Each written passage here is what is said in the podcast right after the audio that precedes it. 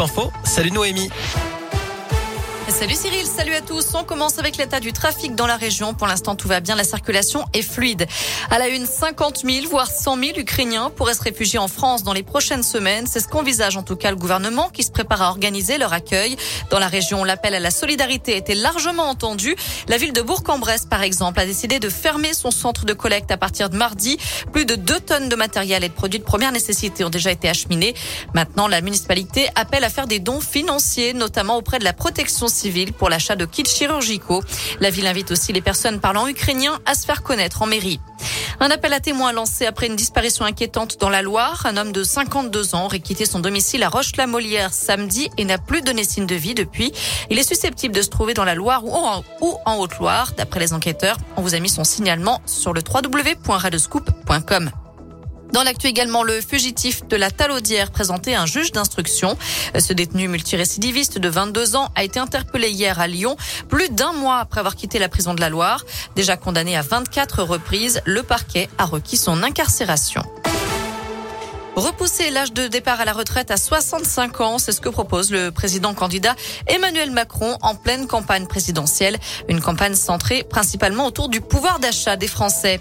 Ce jeudi marque aussi le coup d'envoi d'un sommet européen à Versailles. Au menu de ces deux jours, l'indépendance énergétique et la construction d'une Europe de la défense.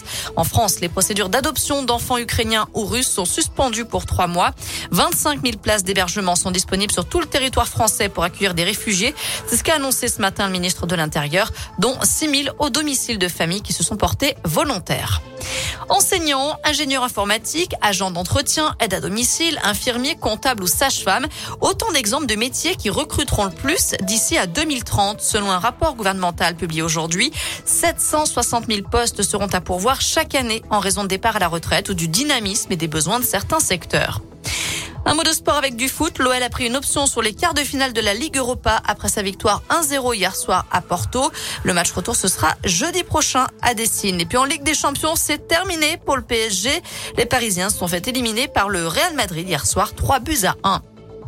Enfin, en cyclisme, cinquième étape du Paris-Nice dans la région. Les coureurs sont partis de Saint-Just-Saint-Rambert dans la Loire ce matin. Direction l'Etra, le col de la Croix de Chaubouret, Annonay et une arrivée est prévue à Saint-Sauveur de Montagu en Ardèche cet après-midi. Je rappelle que le Belge Wout van Aert est maillot jaune.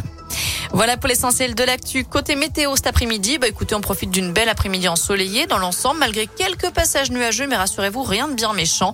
Les températures aussi toujours entre 14 et 16 degrés pour les maximales. Pour demain matin au réveil, ce sera une alternance de nuages et d'éclaircies. Normalement, le soleil sera bien là l'après-midi. Merci Noé.